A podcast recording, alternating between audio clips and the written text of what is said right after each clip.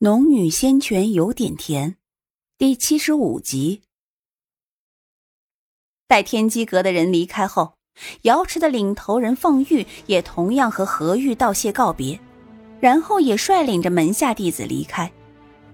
凤玉一直没有主动提起蓝梅儿，直遇见飞行出了上百里，凤玉才转头对几位弟子道：“你们要好好照看晴儿。”蓝梅儿这人最是记仇，我与他本有夙愿，此次晴儿又惹怒了他，恐怕会向晴儿动手。动手就动手，我才不怕他。凤玉瞪了他一眼，就是你这个性子惹来的事。蓝梅儿的本事，就是我也忌惮三分。以后看着他，你能避则避。晴儿赌气一般的翘着嘴。早知道，我就不来南方了。这是什么话？你再不忌忌口，就是师尊在也保不住你。师姐，他们天机阁与我们瑶池数十年恩怨，不如趁此机会让他们天机阁瞧瞧我们瑶池的厉害。凤玉听了他如此说，无奈的叹了口气。要是这么简单。瑶池早就对天机阁下手了。听师姐的没错，你不要再犟着性子。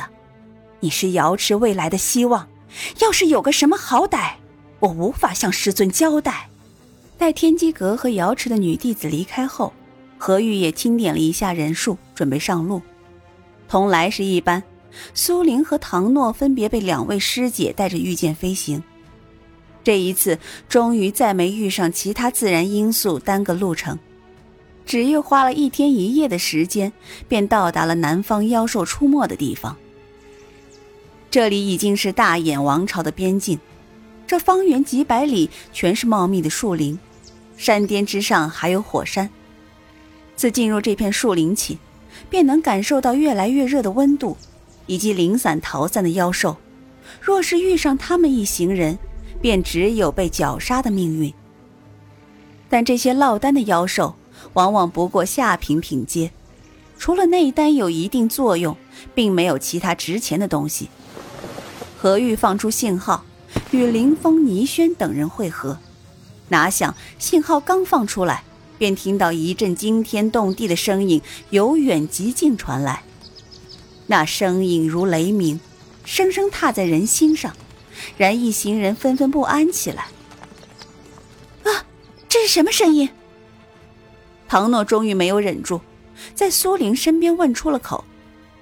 苏玲摇了摇头，不知道，但听着声音越来越大，好像是离我们越来越近了。不好，这是大群妖兽奔袭的声音。突然，人群里有个男弟子说道。何玉听了此话，脸色巨变。一贯的笑容也消失无踪，转眼间，那些妖兽便已经离众人不足一里。何玉只得大喊：“大家快散开！”霎时间，会御剑飞行的筑基期弟子便扯了旁边的人，跟着一起后退，而苏玲则被唐诺带着眨眼间退出了数十里。这次妖兽奔袭规模巨大，且还横冲直撞。刚刚苏玲亲眼看见。一些没有筑基、不会御剑飞行的弟子，恰好身边没有筑基期弟子照拂，就被妖兽冲击出去，然后烟尘遍天，便再不见踪迹。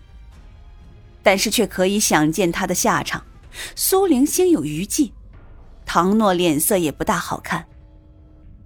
唐诺的御剑飞行还学得不太够火候，刚刚也是险险退开。且还没有完全退离妖兽奔袭的范围，偶尔还有零星的几十头妖兽来冲击两人，两人才又连忙御剑而飞。如此飞飞停停，身边的人早已走散，转眼四顾便只有他们两人。在这个地方，两个人且一个未筑基，一个刚筑基，这样的修为很容易就成了妖兽的腹中餐。然而。我们要不要回去找二师兄他们？苏玲背靠着大树，摇了摇头。你的御剑飞行时灵时不灵的，里面妖兽众多。要是我们原路返回，到时候找不到二师兄，反倒被妖兽包围怎么办？唐诺神色凝重的点了点头。嗯，你说的也对。可是我们若不回去找二师兄他们，我们两人在这里也不是办法。苏玲也没有立马说话，而是皱了眉，思索了片刻，才道：“我们先上树去，这样安全点二师兄见人走散了，应该会派人来寻。”我们在这里等他们找，应该会安全点唐诺这才道：“嗯，好，我们先上树去等着。”两人一齐上了树，眼见着树下又有几头妖兽跑了过去，稍有灵智的发现了他们。幸好他们不会爬树，只得绕着树干焦急的转圈转了几圈又不知道什么原因离开了。每当这个时候。苏玲和唐诺提着的心便放了下来，可是刚放下来，又会有另外的妖兽发现他们。如此提心吊胆的过了几个时辰，苏玲才知道，这地方果真是危机四伏的，稍有不小心便会成为野兽的腹中餐。然而，二师兄怎么还没有派人来找我们？这么下去……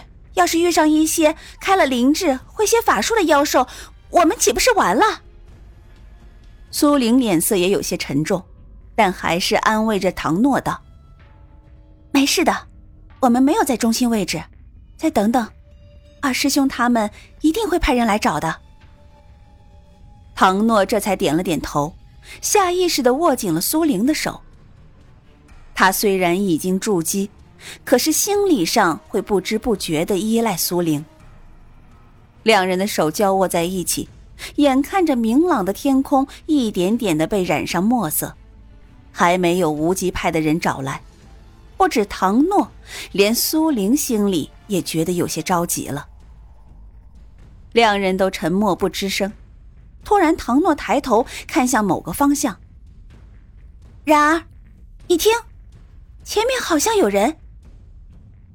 苏玲也竖起耳朵听了半晌，可是除了林子里一些原本的声音，其他人声她一点也听不见。你听见什么了？我什么都听不到。苏玲望着唐诺询问道。唐诺进入筑基期，耳力肯定要比苏玲好上许多，所以苏玲听不见，并不怀疑是唐诺听错了，而是自己没听到。唐诺听完苏玲的问话，没有立即回答，而是屏气凝神的皱眉认真听。听了半晌，才大喜道：“啊，我没听错，前面十里左右有不少人，好像在争执什么东西。人还不少。”嗯，唐诺点头。我们要不要去前面？苏玲看着他。你再听听，看能不能听出他们是什么人。好，唐诺又调动灵气，专注的听起来。苏玲安静的听了半晌，唐诺才转头道：“听起来似乎是华清宫的人，好像是他们发现了什么东西，有人在争斗。其他的我也听不太明白。”苏玲听闻是华清宫，便首先站了起来。是华清宫就好，我们两人可以过去。唐诺在这里待了半天，心里经受了一系列波折，这会儿只要是人，便能让他觉得安全。于是带着苏玲落了地，匆匆朝发生的地方赶去。虽然只有十里地，两人竟也遇上了两头妖兽。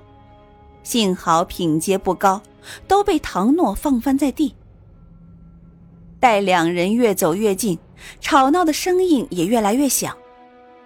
苏玲也能清晰的听到有人在争执。听一个女孩子的声音还很熟悉。公子，见者有份。况且凭你们华清宫这么些人，想拿下这头孽畜，恐怕也不容易。我天机阁可以出手相帮，不过这玉容草和妖兽内丹也得分我一样。听完这整句话，苏玲才知道说话的人是谁，正是昨日在破庙才见过的天机阁的那位蓝梅儿。没想到兜了一圈，竟然在这个地方又遇上了他。苏玲和唐诺的出现没有引起太大的反应，不少人只是扫了两人一眼，便转开了视线。而苏玲却见到了不少熟人，赵莹、赵云皆在此。两人见到苏玲后，都不约而同的露出一抹诧色。次没想到苏玲一个废体也会随无极派来到南方剿灭妖兽。只不过两人的反应，赵颖表露无遗，赵云脸上的惊讶只闪现了刹那，就消失无踪，目光也转向那头被众人围堵的妖兽。